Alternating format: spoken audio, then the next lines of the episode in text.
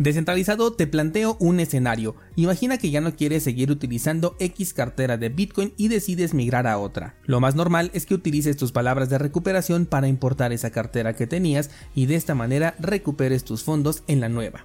Lo ideal es que al poner las semillas tus fondos aparezcan y listo. Pero, ¿y si te digo que ciertas carteras no van a encontrar tus fondos? Que si tienes varias cuentas creadas no es suficiente con utilizar únicamente las semillas de recuperación para ver el balance de todas las cuentas que tienes en esa cartera, o peor aún, que si utilizas una wallet que no tenga compatibilidad con el estándar más utilizado y esta cartera llegase a desaparecer, ¿podrías perder tus satoshis? Esto es algo que te puede pasar y es importante que sepas resolverlo para no entrar en pánico. Sin más preámbulos, bienvenidos al 778 de Bitcoin en español. Comenzamos. Las propuestas de mejora que comúnmente llamamos BIP por las siglas de Bitcoin Improvement Proposal son propuestas que hacen los desarrolladores que pueden tener una aplicación directa ya sea hacia el código de Bitcoin o bien hacia las herramientas con las que interactuamos con Bitcoin. Cuando esta BIP tiene impacto en el código de Bitcoin, todo aquello que gira a su alrededor tiene que actualizarse sí o sí para que pueda funcionar sobre todo si se trata de un cambio duro. Cuando son cambios ligeros, estos cambios pueden llegar a ser opcionales, como por ejemplo la implementación de Taproot, que es completamente opcional. Hay carteras que no la soportan, hay exchanges que no la soportan, e incluso tú puedes crear una eh, dirección de Bitcoin que sea Segwit, pero que no sea compatible con Taproot. Aún así, todas las transacciones seguirán siendo aceptadas, incluso aunque te lleguen desde Taproot y tú no la tengas configurada. Cuando algo se convierte en opcional existen ciertos desarrollos que pueden estar, no sé, digamos en desacuerdo con esta propuesta o simplemente quieren poner en práctica desarrollos propios que cumplan con la función eh, principal, aunque no utilicen algunos de los cambios propuestos anteriormente de estas BIP y es aquí donde precisamente se puede llegar a generar un problema sobre todo para el usuario que no conoce sobre este tema. Actualmente sabemos que existen palabras de recuperación para poder, como su nombre lo dice, recuperar nuestros satoshis en una nueva cartera. Y muchas veces me llegan a preguntar, oye Daniel, ¿qué pasa si por ejemplo Trezor llegase a desaparecer? ¿Qué va a pasar con mis bitcoins si yo los tengo dentro de esta cartera? A lo que respondo que para empezar los bitcoins no están dentro de la cartera, sino que están en la blockchain y la cartera lo que tiene son las llaves privadas, pero de una manera más sencilla, teniendo las palabras de recuperación, simplemente vas a otra cartera que sea compatible y ahí vas a poder importar todo tu balance. Y si bien a día de hoy la gran mayoría de carteras o por lo menos las más populares respetan estas propuestas de mejora y por ello este problema ocurre en muy pocas ocasiones, hay algunos desarrollos que no lo hacen. Para empezar, hablemos de la BIP 39. Esta propuesta de mejora permitió utilizar las 12 palabras de recuperación de, una, de un listado de palabras publicado en diferentes idiomas que tiene 2048 palabras de las cuales puedes elegir o bueno, se eligen de manera aleatoria para poder segmentar ya sea las 12, 18 o 24 palabras que conforman tu semilla de recuperación y de esta manera acceder a tu balance o crear una nueva cartera. Pero ¿qué pasa si te encuentras con una cartera que a lo mejor no respeta esta BIP 39? Pues sucede que ahí no vas a poder realizar una importación. Y no estoy hablando de carteras completamente desconocidas, no vamos lejos. Electrum tiene opcionalmente la BIP 39, pero también puedes crear una cartera con un estándar distinto un estándar que ya no va a ser compatible con algunas otras carteras. Lo ideal es que cuando tú crees una cartera en Electrum o en cualquier otra eh, wallet, elijas la BIP39 para tener la mayor compatibilidad posible porque ese actualmente es el estándar más utilizado. Otro punto sería, por ejemplo, la compatibilidad con las passphrases. La frase de contraseña es una palabra adicional que te permite incrementar tu nivel de seguridad al crear una cartera para Bitcoin. Además, permite crear múltiples carteras con solamente cambiar esta última palabra. ¿Te acuerdas, por ejemplo, del episodio del viernes donde te comenté eh, que una persona consiguió ordenar 12 palabras de recuperación que publicaron en Twitter para conseguir una recompensa? Bueno, pues si a estas palabras les hubieran agregado una passphrase aún con el orden correcto de las primeras 12, sin la palabra número 13 o la passphrase no podría obtener la recompensa. Así que al menos para esa cartera principal que tienes, aquella donde guardes tu balance más importante, te súper recomiendo que siempre tengas una passphrase. Regresando al tema, si la cartera donde quieres importar tus fondos no es compatible con la passphrase, te vas a quedar con la cartera que coincide con las 12 palabras iniciales, porque esa es una cartera, pero ya no vas a poder acceder a aquella que tiene la palabra número 13, porque esta ya es independiente, es una nueva cartera diferente. Y si ahí es donde tienes tu balance principal, pues no vas a tener acceso a él. En ninguno de estos casos estás perdiendo fondos, debo de aclarar esto por si acaso te genera la duda. Simplemente no puedes acceder a tu dinero y la solución es buscarte otra cartera que sí sea compatible. Solo que al principio cuando no sabes sobre esto y ves que tus semillas de recuperación te pueden marcar un error o dicen que son incorrectas, pues te puedes espantar, creer, creer que las anotaste de manera incorrecta y quizás, solo quizás, se trata de un problema de incompatibilidad. Ahora, hay un caso todavía más delicado y es el de la ruta de derivación.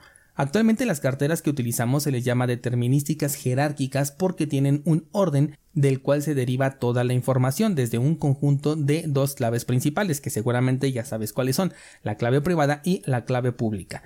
Sabemos que de ahí derivan las direcciones. Tenemos direcciones para recibir y tenemos direcciones de cambio. Con estas claves privadas y públicas podemos crear una cantidad prácticamente infinita de direcciones, pero estas van a requerir un orden para que se pueda seguir e identificar cada una de ellas. Bueno, pues todo este orden desde las claves privadas y públicas hasta las direcciones e incluso pasando por las diferentes cuentas que puedes crear dentro de una cartera son parte de una ruta de derivación. Un dato al que casi nunca le ponemos atención pero igual un día podría llegar a provocar que no viéramos todos los fondos que estamos buscando al momento de importar una nueva cartera o peor aún, que no podamos recuperar la cartera porque resulta que el servicio que utilizaste no maneja una ruta estándar como la que tiene la gran mayoría de carteras, que en este caso hablamos de la BIP 32. Para efectos del episodio voy a considerar como una buena cartera aquella que utiliza los estándares más utilizados por la gran mayoría de carteras y una mala cartera aquella que utiliza su propio estándar y sobre todo que ni siquiera te, especifica cuál es ese estándar. Cuando tú vienes de una buena cartera y te encuentras con una mala, o sea, quieres importar tu balance en una mala cartera, no hay tanto problema, porque la solución es simplemente descartar esta mala cartera y buscarte otra que sí respete los estándares utilizados. El verdadero problema viene cuando originalmente elegiste una mala cartera como, como inicial y después te quieres mudar a una buena cartera, porque ahí es posible que no encuentres la compatibilidad.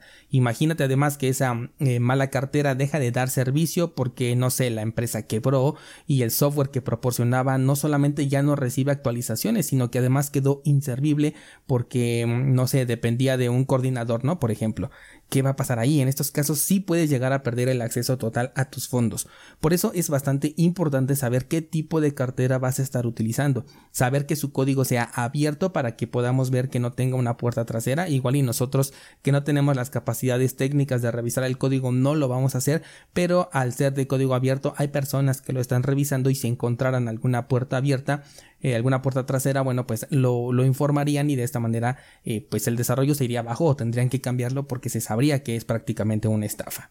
Es importante saber que respetan los estándares más utilizados y que la cartera además es replicable. Esto significa que si el equipo de desarrolladores detrás deja de darle mantenimiento a una cartera, cualquier otro programador tenga las herramientas necesarias para crear esta cartera desde cero, para replicarla.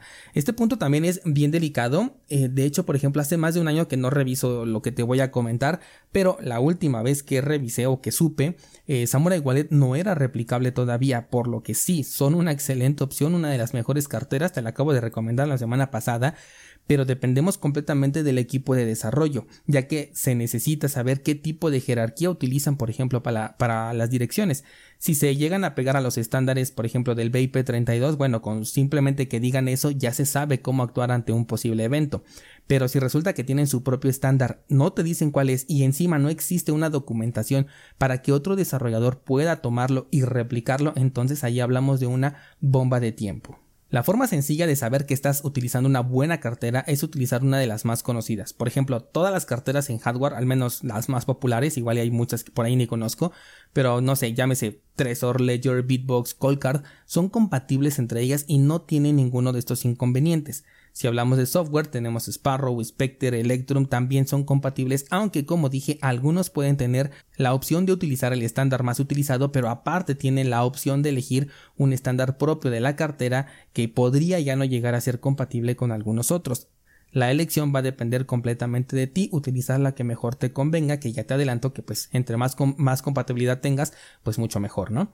Hay una página que mm, no está muy actualizada porque por ejemplo no aparece Sparrow Wallet, pero que sirve muy bien para que te des una idea más o menos de qué carteras cumplen con los estándares. Este listado incluye carteras en software y en hardware. Te voy a dejar el enlace en las notas del programa para que busques tu cartera y sepas en qué posición te encuentras en temas de compatibilidad. Ahora, lo ideal es que aprendas a identificar y leer toda la información que te ofrece tu cartera para que no dependas de una lista, sobre todo si esta está desactualizada. Así, sin importar qué cartera utilices, desde el momento en que la creas tú ya vas a saber qué nivel de compatibilidad vas a tener con otras carteras en caso de un posible evento que te deje sin acceso a tus fondos. A partir de este próximo jueves voy a comenzar nuevo curso sobre recuperación de carteras Bitcoin donde voy a enseñarte eh, a leer toda esta información en cualquier cartera. De hecho vamos a realizar algunos experimentos de barrido de wallets en diferentes billeteras, tanto en software como en hardware para ver cómo es que funciona, eh, para ver qué, qué sucede cuando falla y cómo barrer una cartera además que tiene múltiples cuentas.